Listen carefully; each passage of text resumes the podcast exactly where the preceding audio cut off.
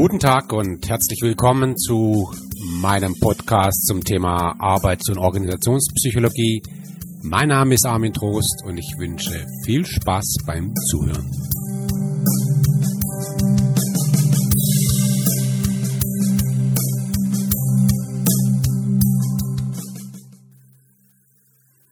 Macht. Macht in Organisation, das ist das Thema dieses Podcasts. Und das ist natürlich ein extrem spannendes Thema, ein sehr vielschichtiges Thema. Wie wirkt Macht? Was ist Macht überhaupt? Macht hat eine gesellschaftliche Bedeutung, Macht hat eine sozialpsychologische Bedeutung, hat eine politische Bedeutung. Macht kann man funktional betrachten, Macht kann man dysfunktional betrachten, denken wir an Machtmissbrauch beispielsweise. Und, und, und, und, und, und. Ich möchte jetzt äh, in diesem Podcast mich auf wenige Aspekte konzentrieren. Also wir werden uns natürlich zunächst schon mit der Frage auseinandersetzen, was Macht überhaupt ist. Müssen wir zunächst mal einen akademischen Blick drauf werfen.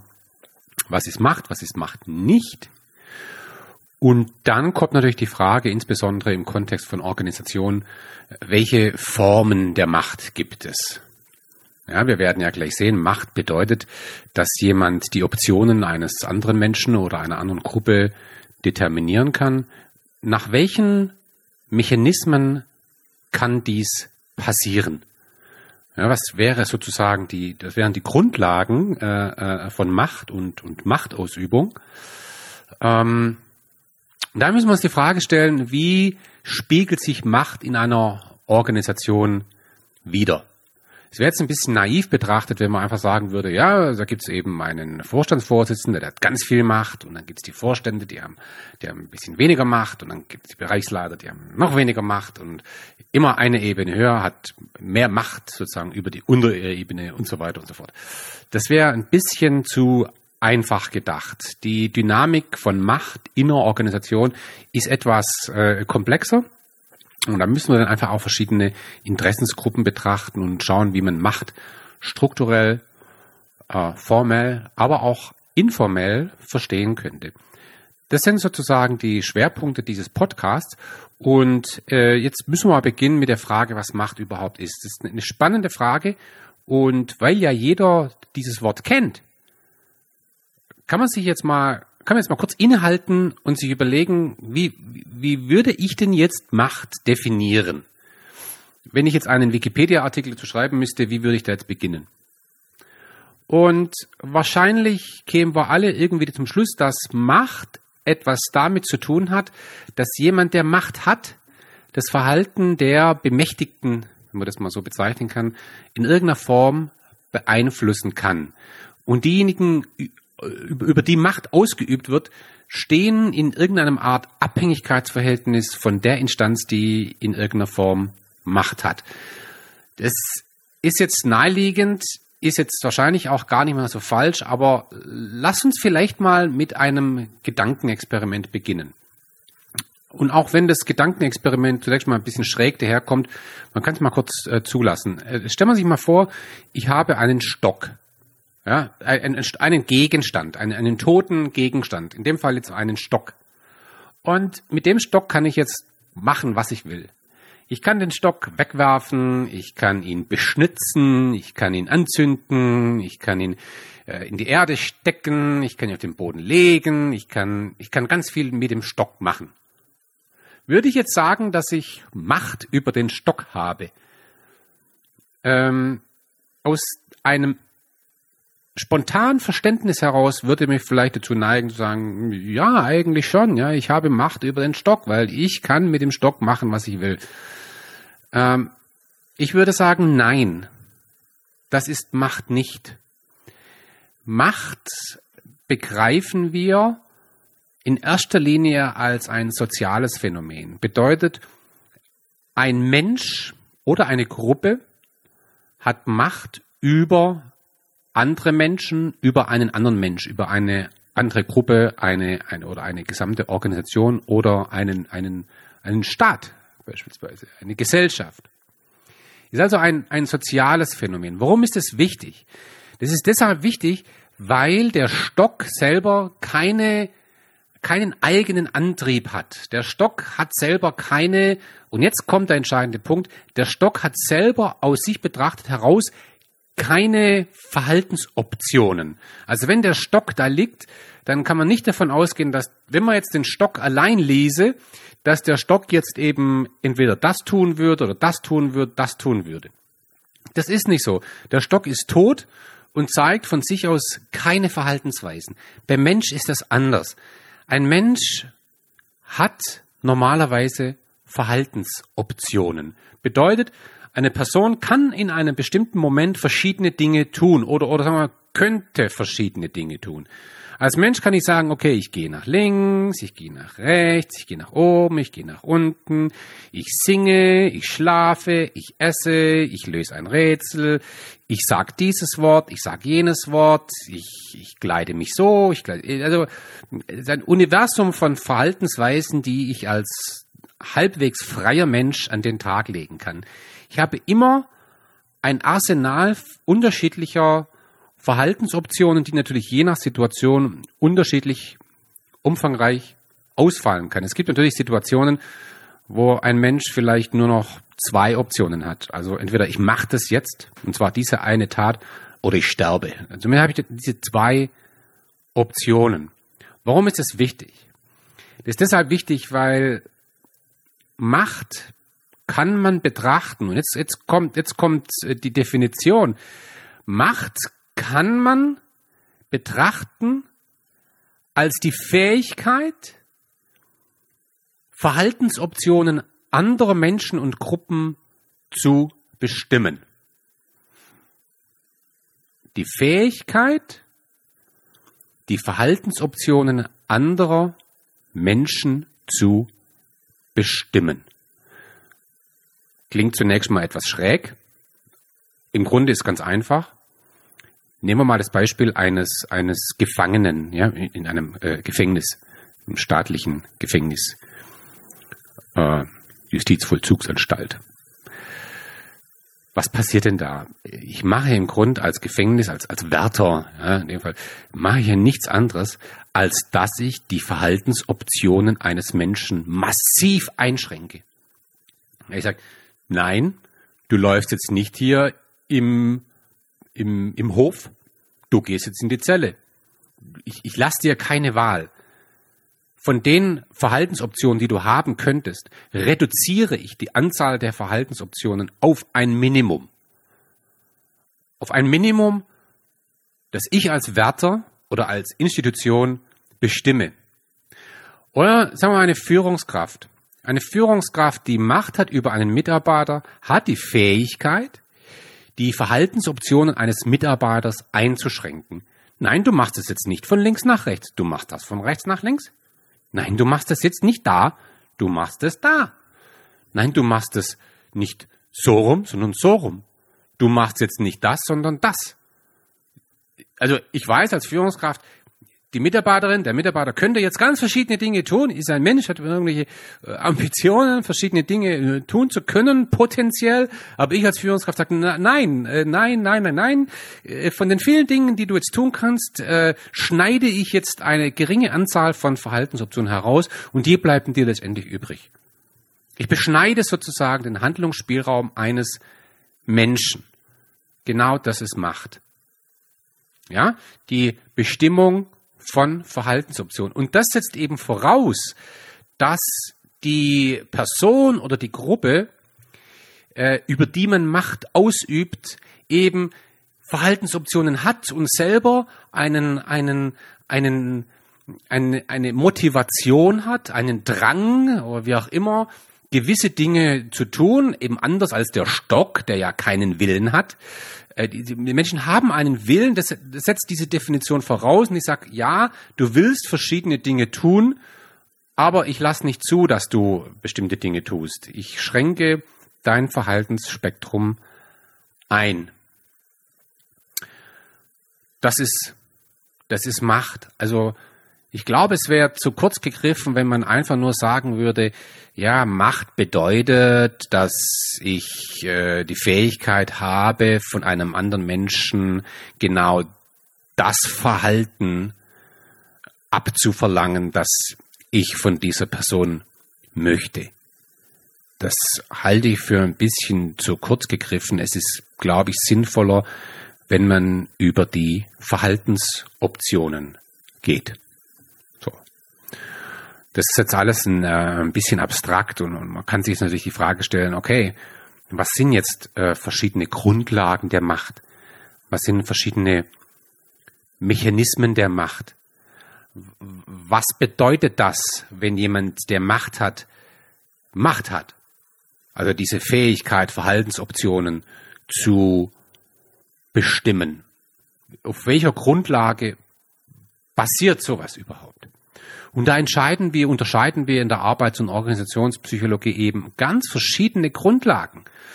Ähm, ganz grundsätzlich gibt es so etwas wie eine kohäsive Power, eine kohäsive Macht, äh, das, das ist äh, etwas, äh, was man vielleicht äh, mehr mal so in einem Verbind, in einer Art gefängnisartigen Institution erwartet.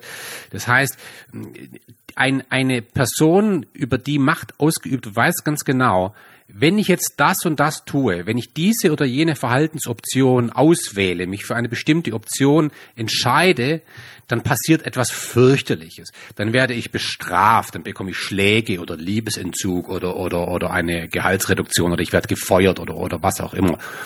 Also das ist im Grunde Macht auf der Grundlage der Fähigkeit bestrafen zu können. Wenn ich also bestrafen kann. Nicht jede Instanz, nicht jede Person in einer Organisation kann andere Menschen äh, gleichermaßen bestrafen. Wahrscheinlich kann jeder Mensch jeden anderen Mensch in irgendeiner Form immer äh, bestrafen. Ich meine, wahrscheinlich können die meisten Menschen andere Menschen in irgendeiner Form schlagen, beschimpfen oder, oder, oder was auch immer. Ja. Ähm, aber es gibt natürlich institutionelle Formen der Bestrafung. Und der Klassiker ist natürlich das der, der Kündigung. Und es spielt natürlich eine Rolle, wenn ich als Mitarbeiterin, als Mitarbeiter weiß, mein Chef kann mich kündigen. Und deshalb tue ich gewisse Dinge nicht, weil eben die Führungskraft dieses Register ziehen könnte. Das Gegenteil davon ist ähm, Macht durch Belohnung. Ähm, wenn also eine Instanz, und das könnte zum Beispiel wiederum die Führungskraft sein, wenn diese Instanz sozusagen die Fähigkeit hat, bestimmte Verhaltensweisen mehr zu belohnen als andere Verhaltensweisen oder, oder Verhaltensoptionen, dann ist das Macht. Und das ist extrem wichtig. Äh, äh, denken, und wir werden uns da beim Thema Führung noch intensiv unterhalten. Äh, die, die Fähigkeit, äh, Belohnungen zu verteilen, manifestiert im, Grund, im Grunde ein, ein Machtverhältnis. Also wenn die Führungskraft darüber entscheidet, ob eine Mitarbeiterin, ein Mitarbeiter am Ende des Jahres eine Gehaltserhöhung bekommt oder nicht, dann manifestiert sich darin eine gewisse Machtposition der Führungskraft und umgekehrt auf Seite der Mitarbeiterinnen und Mitarbeiter ein, ein, ein Abhängigkeitsverhältnis. So, und als Unternehmen muss ich mich fragen, will ich das? Will ich, dass Führungskräfte diese Form von Macht haben, wenn man doch gleichzeitig äh, erwartet, dass sich die Führungskräfte und die Mitarbeiterinnen und Mitarbeiter auf Augenhöhe oder viel zitierten Augenhöhe bewegen. Also, Belohnung, belohnen können, ist in gewisser Weise ein Machtmittel. Dann gibt es so etwas, äh, das finden wir auch in Organisationen, äh, Macht durch Expertise. Manche Unternehmen haben das sogar formal institutionalisiert, indem sie sagen, wir haben in bestimmten Feldern ausgewiesene, kommunizierte Experten, die man kennt, da weiß man ganz genau, der Dr. Pfister, der ist bei uns der Experte für, für irgendwas. irgendeine Chemikalie oder für irgendeinen Prozess oder für, für irgendwas Rechtliches oder, oder Technisches. Was auch immer. Und es gibt die Regel, wenn der Dr. Pfister ein Veto ausspricht bei irgendeinem Projekt und sagt, Leute, das geht so nicht. Ich sag's euch, das wird nicht funktionieren, dann, dann wird das Projekt an der Stelle angehalten. Ja? Das ist eine formale Macht durch Expertise, ja, die Fähigkeit, also bestimmte Verhaltensoptionen äh, zu bestimmen. Und eben zu sagen, diese Option mit dem Projekt einfach weiterzumachen, die entziehe ich euch. So, jetzt müsst ihr euch überlegen, was, was ihr was jetzt äh, anders macht. Aber diese Option, die habt ihr auf jeden Fall schon mal nicht. Es gibt natürlich auch, auch äh, informelle Macht durch Expertise, weil einfach jeder weiß, ey, ey wenn der Dr. Pfister mal in einem Meeting mal seine Stimme erhebt, obwohl er ja sonst wenig sagt, und dann sagt, also liebe Leute, äh, das könnt ihr so nicht machen. Ne? Dann ist Stille im Raum und dann, ähm, dann äh, hat man einen schweren Stand, wenn man gegen den Dr. Pfister etwas sagt. Warum? Weil der Dr. Pfister in der Vergangenheit immer extrem sinnvolle Sachen gesagt hat und hat sie bewährte. War mal klar, wenn Dr. Pfister was sagt, dann hat es Hand und Fuß. So. Es gibt natürlich auch eine, eine Macht, die könnte man als demokratische Macht bezeichnen. Ja, ganz wichtig. Ähm, also, kennen wir ja aus der Politik, wenn Wählerinnen und Wähler darüber entscheiden, ob ein Politiker in den Bundestag kommt oder nicht. Damit definieren Wählerinnen und Wähler die Verhaltensoptionen von Politikern. Nein, du kommst nicht in den Bundestag. So, warum haben wir so entschieden? Ja, das demokratische Macht. Äh, können aber auch so Dinge sein wie, wenn in einem Unternehmen beispielsweise die Entscheidung ansteht, wollen wir jetzt das machen, wollen wir das machen? Ja, wir sind da gerade ein bisschen Dilemma, ja, ähm, A, B oder C. So, ja, fragt man doch mal die Leute und da wird abgestimmt und dann sagen die B. Ja, dann hat sozusagen äh, die Belegschaft entschieden, dass A nicht in Frage kommt und C auch nicht. Ja, damit haben sie Optionen bestimmt, dass sie äh, äh, gewisse Optionen sozusagen beschnitten.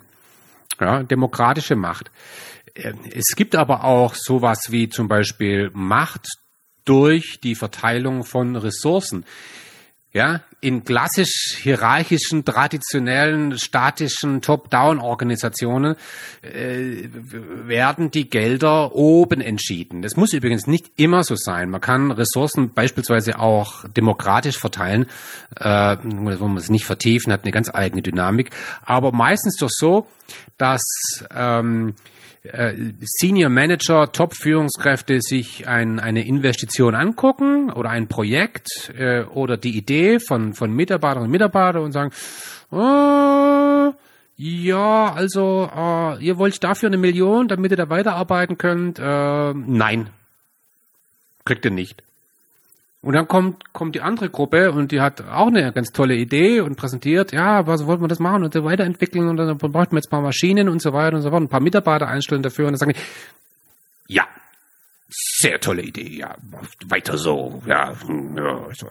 kriegt ihr jetzt die Ressource, das Geld von uns, weil wir haben das Geld und ihr nicht. so, das ist natürlich Macht durch die Fähigkeit, Ressourcen zu verteilen und, und Ressourcen an sich natürlich bestimmen wieder Verhaltensoptionen.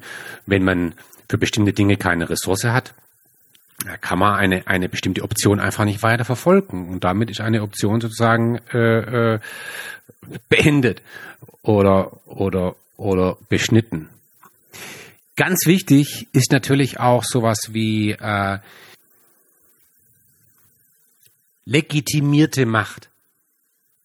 Oder wir sprechen auch von einer formalen Autorität, bestimmte Entscheidungen machen zu dürfen, eben aus einer formalen Position heraus. Ähm, das ist im Grunde auch ein Klassiker, dass man in einem Unternehmen sagt, okay, der Finanzvorstand entscheidet darüber, warum? Weil er es kann. Weil der darf das, sonst niemand. Warum? Ja, weil der CFO ist halt der CFO und der CFO entscheidet darüber. Und wenn der CFO sagt, äh, wir machen das so oder wir machen das und das nicht, machen wir das nicht. Äh, und das ist einfach so geregelt. Das ist sozusagen Macht, eine legitimierte Macht aufgrund der formalen Position, die der Machtinhaber sozusagen inne hat. So. Dann gibt es was, was ganz Interessantes, ähm, eine Macht, die auf der Beziehung zwischen Menschen basiert, Referent Power. Ähm, das, das kennen wir vielleicht so äh, insbesondere aus dem aus dem aus dem privaten ähm, zwischenmenschlichen, wenn man ähm, wenn sich Menschen nahestehen, sie mögen sich, ja, haben eine eine gute emotionale Beziehung untereinander, dann will man vielleicht äh, eine andere Person, die man mag und von der man auch gemocht wird, einfach nicht enttäuschen. So. Und das heißt, wenn man, wenn man gemocht wird, wenn man emotional für andere Menschen eine gewisse Bedeutung hat, oder anders ausgedrückt, wenn man ganz einfach beliebt ist. Ja, der Dr. Pfister ist beliebt in der Organisation und der Dr. Pfister will, dass man gewisse Dinge nicht tut. Sag mal, ja, das, dann machen wir es nicht, komm, da wäre er enttäuscht und das wollen wir nicht. Ja, Dr. Meyer das jetzt egal, aber Dr. Pfister, den wollen wir, den wollen wir nicht verärgern. So ein Lieber. so ein Schwein da vielleicht nachher. Und das ist das allerletzte, was wir wollen in der Organisation. Okay, ich, ich stelle das jetzt gerade so ein bisschen romantisch dar. Aber ja, im Grunde ist es damit gemeint. Man will einfach gewisse Beziehungen nicht zerstören. Dann gibt es eine Macht, die basiert auf sozialer Reichweite und auf, auf sozialen Netzwerken. Das ist also etwas, was wir ja insbesondere jetzt durch Social Media äh, äh, wirklich äh, ganz, ganz deutlich erfahren. Wir wissen, dass wenn jemand äh, bei Twitter ähm, sehr viele Follower hat, was immer jetzt sehr viele Follower bedeutet. Also eine Million Follower ist viel. Ja? 100.000 sind auch schon viel. Also je nachdem, welche, welche Position man grundsätzlich hat. Wenn man viele Follower auf Twitter hat, wenn man viele Subscriber hat auf YouTube, ähm, dann ist das Macht, weil man damit sozusagen sehr viele Menschen erreicht und ähm, da kann zum Beispiel ein, ein sehr bekannter YouTuber mit vielen Followern, der kann sozusagen ähm, kurz vor einer Wahl ähm, die Botschaft aussenden, wählt diese und jene Partei nicht. Und was passiert? Plötzlich wählen viele Menschen eine Partei nicht. Ähm, dadurch bestimmt sozusagen ein einzelner YouTuber die Verhaltensoptionen von Menschen. Und äh, das äh, funktioniert in, in vielerlei äh, Richtungen. Also man kann die Präferenzen, die Meinungen und letztendlich dann eben Verhaltensweisen von sehr vielen Menschen auf einmal sozusagen äh, beeinflussen. Und das ist natürlich in gewisser Weise Macht. Eine ganz neue Form von Macht. Ja, ähm, vielleicht an der Stelle noch eine Ergänzung, äh, weil, weil sie wichtig ist, äh, die ich an der Stelle noch nicht gesagt habe. Das sind jetzt äh, äh, Machtmechanismen, die man sich innerhalb einer Organisation vorstellen kann. Dazu zählt übrigens auch die soziale, die, die Macht über soziale Netzwerke, die wir ja zunehmend auch innerhalb von Organisationen haben. Es gibt aber natürlich eine Macht, die für äh, Unternehmen in ganz besonderer Weise relevant ist. Und das ist sowas wie eine demokratische Macht. Äh, und das ist wahrscheinlich die, die, die wichtigste überhaupt. Nämlich ähm, Kunden in Märkten entscheiden darüber, ähm, ob ein Produkt erfolgreich ist oder nicht. Schlicht und ergreifend dadurch, dass sie ein Produkt kaufen oder nicht. Eine Dienstleistung erwerben oder nicht. Und damit entscheiden Kunden darüber, welcher Teil einer Organisation, bis hin zu welche Organisation überhaupt die Option haben, in der Zukunft weiter zu existieren. Ja, wahrscheinlich die, die Macht überhaupt. Äh, ich würde das mal einsortieren in die Kategorie demokratische Macht. Wir würden Käuferverhalten nicht als Demokratie, oder wir würden nicht unbedingt sofort an Demokratie denken. Aber das hat schon etwas Demokratieartiges. So. Jetzt haben wir also verstanden, was Macht überhaupt ist. Wir haben verstanden, auf welchen Grundlagen Macht funktionieren kann was sozusagen die Grundlagen der Macht sind. Und jetzt müssen wir mal in eine Organisation reingucken. Ähm, wir haben festgestellt, dass Macht immer von einer Sozialinstanz ausgeht. Das kann ein, eine Gruppe sein, das kann, das kann ein Komitee sein, das kann das kann eine einzelne ähm, Person sein. Und ähm, diese Instanzen, diese sozialen Instanzen üben Macht aus auf eben andere soziale Instanzen. Das können wiederum äh, Individuen sein, aber meistens sind es eben ähm, ganze Gruppen bis hin zu ganzen Organisationen. Und da lohnt sich jetzt natürlich, diese verschiedenen Instanzen einfach mal anzugucken wir sprechen hier auch von, von Interessensvertretern, ja, wenn man so will, oder Interessensgruppen, ist besser nicht Interessensvertreter, Interessengruppen. Äh, wir sprechen auch äh, in der deutschen Sprache häufig von sogenannten Stakeholdern. Also das sind Instanzen, die bestimmte Interessen haben. In und um eine Organisation herum, sozusagen. Und ähm, diese Stakeholder, die ja bestimmte Interessen haben, üben, um überhaupt wirken zu können, immer eine gewisse Art von Macht aus. Und äh, jetzt stellt sich die Frage, wie sie das tun, wie sie das tun könnten und wie Unternehmen äh, Macht der unterschiedlichen Stakeholder institutionell äh, gestalten können wenn sie das überhaupt selber tun können. Manchmal gibt es ja auch den Gesetzgeber, der gewisse Dinge äh, festlegt. Aber bevor wir jetzt hier so abstrakt äh, philosophieren, schauen wir uns mal verschiedene Stakeholder an. Äh, und jetzt beginne ich mal wild zu fantasieren. Also, da gibt es zum Beispiel den Vorstandsvorsitzenden, ja, der bestimmte Interessen hat. Da gibt es natürlich den Vorstand, die gesamte äh, Geschäftsführung meistens ein, ein, ein Komitee bestehend aus, aus mehreren äh, Personen. Es gibt in internationalen Organisationen so etwas wie ein Headquarter, die Firmenzentrale. Ganz interessant zu überlegen, wie viel Macht hat eigentlich die Firmenzentrale ähm, im Vergleich beispielsweise zu den lokalen Niederlassungen.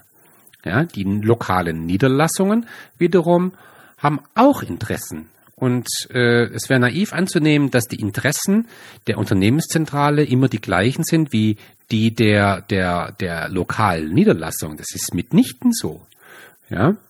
Wir haben zum Beispiel, das ist auch ganz interessant, Bewerber, äh, Kandidaten, die eine gewisse Macht haben. Das hätten wir früher niemals so gesehen, aber heute in Zeiten von Fachkräftemangel haben Bewerber Macht. Also es ist heute viel mehr so, dass Arbeitgeber von den Bewerbern abhängig sind und nicht mehr umgekehrt. Und wenn jetzt ein Bewerber am Tisch sitzt im Interview, ja, wer stellt denn da jetzt die Fragen? Ja, früher war das immer der Arbeitgeber. Ja, was sind deine größten Schwächen an dem Blödsinn? Heute ist anders. Ja, da fordert der Bewerber. Und dann muss ich plötzlich als Arbeitgeber überzeugen. Ist nicht immer so radikal so. Aber wir erleben ja momentan eine gewisse Tendenz, dass Bewerber und Kandidaten eine Machtposition haben. Ähm, dann ein Beispiel, äh, das habe ich ja schon genannt, sind Experten in einer Organisation. Bestimmte Experten, die die Macht haben Macht haben können oder unterschiedliches Maß an Macht ausüben können. Das mittlere Management, das mittlere, welche Macht hat das mittlere Management? Das mittlere Management ist einer ganz speziellen Position. Wir sprechen ja auch von der Sandwich-Position, äh, hat sozusagen das Top-Management über sich ja, macht Druck sozusagen, ja, ähm, und haben zu gleichzeitig, äh, gleichzeitig einen Sog äh, äh, von der von der operativen Ebene, das ganz schwierige Vermittlerposition auch, ja, sehr schwer zu, zu, zu balancieren und die haben gewisse Interessen, nicht selten das Interesse des Machterhalts. ja, nicht zerrieben zu werden in, in, in, in zwischen den beiden Ebenen. Und dann natürlich haben wir den Betriebsrat, ja, die, die Arbeitnehmervertretung. Die haben bestimmte Interessen oder, oder vertreten bestimmte Interessen eben der Belegschaft. Und dann kommt's, jetzt haben wir eben die Riesengruppe der Mitarbeiterinnen und Mitarbeiter, die haben Interessen. Und, und je nachdem, wie man Dinge sortiert in einem Unternehmen, haben die Mitarbeiterinnen und Mitarbeiter eben Macht oder keine Macht oder, oder wenig Macht. Ähm, wir haben sogar in Unternehmen häufig ausgewählte Führungsnachwuchskräfte, Talente, wie immer wir das auch nennen, die Interessen haben. Bestimmte Interessen beispielsweise und die, äh, die eben möglicherweise auch Macht haben oder ein unterschiedliches Maß an Macht. Oder schauen wir einfach mal äh, ähm, in Unternehmen an, dass ein Unternehmen eben aus verschiedenen Teams und aus verschiedenen Abteilungen besteht, ist meistens so. Äh, und jetzt können wir uns vorstellen, dass zum Beispiel ein Team A Macht ausübt über ein Team B oder umgekehrt. Sagen wir mal, Team B ist der interne Kunde von Team A. Und jetzt kann Team B als interner Kunde des internen Lieferanten Team A Macht ausüben, indem es zum Beispiel ähm, sich negativ äußert, indem, indem es sozusagen vielleicht sogar über Ressourcen verfügt, die Team A als interner Lieferant äh, äh, ähm, zur Verfügung gestellt bekommt. Also das können wir uns auch vorstellen, dass verschiedene Teams untereinander sozusagen äh, äh, Macht ausüben. Und wenn wir jetzt äh, so ein bisschen in den Unternehmenskontext schauen, dann habe ich ja schon gesagt, üben natürlich die Kunden ein erhebliches Maß an Macht aus, aber diese Machtausübung fühlt sich eben anders an als manche Machtausübung, die wir innerhalb der Organisation haben. Das gleiche gilt übrigens auch für, für äh, Lieferanten. Lieferanten haben Macht, vor allem wenn sie etwas liefern, was rar ist. Umgekehrt hat natürlich ein Abnehmer, ein Unternehmen Macht über Lieferanten. Ähm, externe Instanzen der Aufsicht oder Regulation, äh, Bankenaufsicht beispielsweise, ja, haben Macht auf eine Institution wie eine Bank.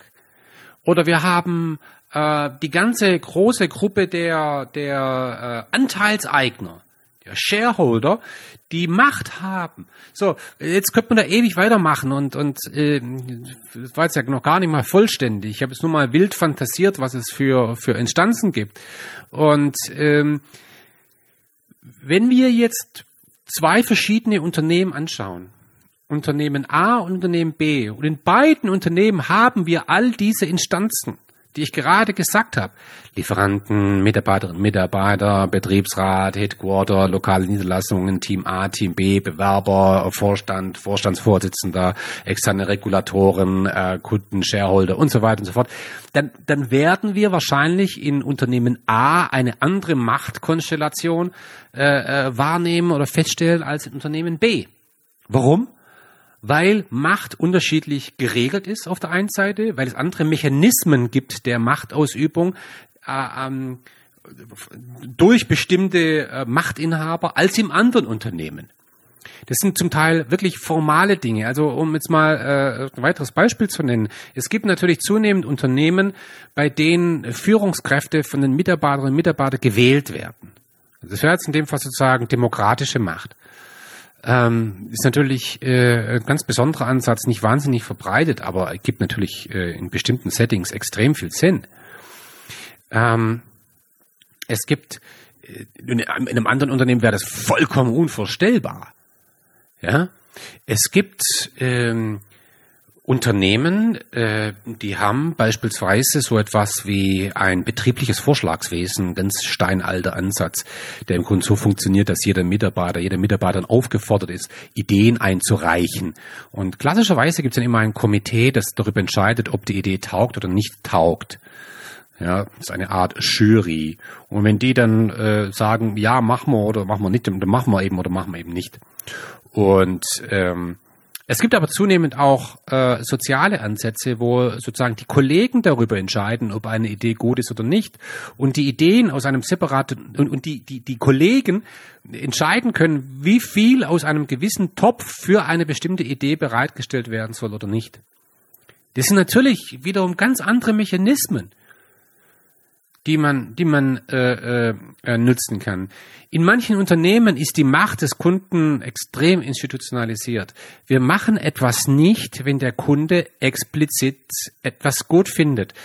Das vor allem in agilen Strukturen, wo, wo kurzzyklisch immer wieder Kunden gefragt werden, ist es das, was du haben willst? Nein, okay, müssen wir anders machen. Hat der Kunde eine Macht und diese institutionalisiert sozusagen. Das wird man uns ja manchmal wünschen bei Unternehmen, ähm, wo, wo die Kunden eine Mitsprache haben bei Entscheidungen innerhalb eines, eines Lieferanten. Bis hin übrigens so weit, das finden wir ja auch mittlerweile, dass Kunden beispielsweise darüber entscheiden, ob in einem Unternehmen ein Mitarbeiter eingestellt wird oder nicht.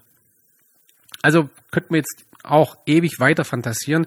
Es gibt formale Regeln, darüber haben wir ja schon mal gesprochen, ähm, formale Regeln, wie gewisse Entscheidungen gefällt werden. Und da steckt meistens immer auch in gewisser Weise Macht drin. Wer entscheidet? Wer, wer hat jetzt die Möglichkeit, bestimmte Verhaltensoptionen zu auszuwählen oder, oder zu beschneiden, wegzulassen. So, das kann man, kann man entsprechend äh, formal regeln. Äh, natürlich gibt's immer auch die informelle Macht. Das ist vollkommen klar, aber darauf möchte ich jetzt nicht im, im Detail eingehen. Ganz wichtig ist aber, wenn wir nochmal bei dieser Gegenüberstellung bleiben zwischen Unternehmen A und Unternehmen B, ähm, wer Macht hat und wer nicht Macht hat, das ist, ist, wie gesagt, das ist formal häufig geregelt und das basiert eben auf etwas, das habe ich in einem vorherigen Podcast mal zum Thema Organisationsstrukturen erläutert, das basiert auf der Unternehmenskultur. Wie man Macht institutionalisiert, wie man Macht formal regelt, spiegelt sozusagen die Werte und die unausgeschriebenen Glaubenssätze einer Organisation wider. Wenn ein Unternehmen sagt, bei uns gilt Teamwork über allem anderen, dann wird es andere Regeln der Machtausübung geben als in einem Unternehmen, wo strikte Arbeitsteilung herrscht. In einem Unternehmen, wo der Kunde wirklich, also ich meine jetzt wirklich im Mittelpunkt steht, wird es andere institutionelle Regeln der Machtausübung geben als in einem Unternehmen, wo der Kunde eben nicht im Mittelpunkt steht. Oder in einem Unternehmen, wo der CEO im Mittelpunkt steht, der, der Art Sonnenkönig, wird es andere Machtmechanismen geben, auch andere Regeln, als in einem Unternehmen, bei dem eben die Mitarbeiterinnen und Mitarbeiter die eigentlichen Helden sind der Organisation. Wir sprechen hierbei auch von der invertierten Pyramide. Darauf werde ich in einem anderen Podcast eingehen. Also das hat wiederum extrem viel mit Kultur zu tun, mit, mit, mit den Unternehmens äh, äh, äh, Glaubenssätzen, aus denen sich heraus entsprechende Regeln zur Machtausübung ähm, ableiten. Dabei will ich's nun erstmal belassen. Und weil wir jetzt so schön über Kultur gesprochen haben, wird es jetzt auch endlich Zeit, mal über Kultur zu sprechen. Und das wird das Thema sein des nächsten Podcasts. Vielen Dank fürs Zuhören und bis zum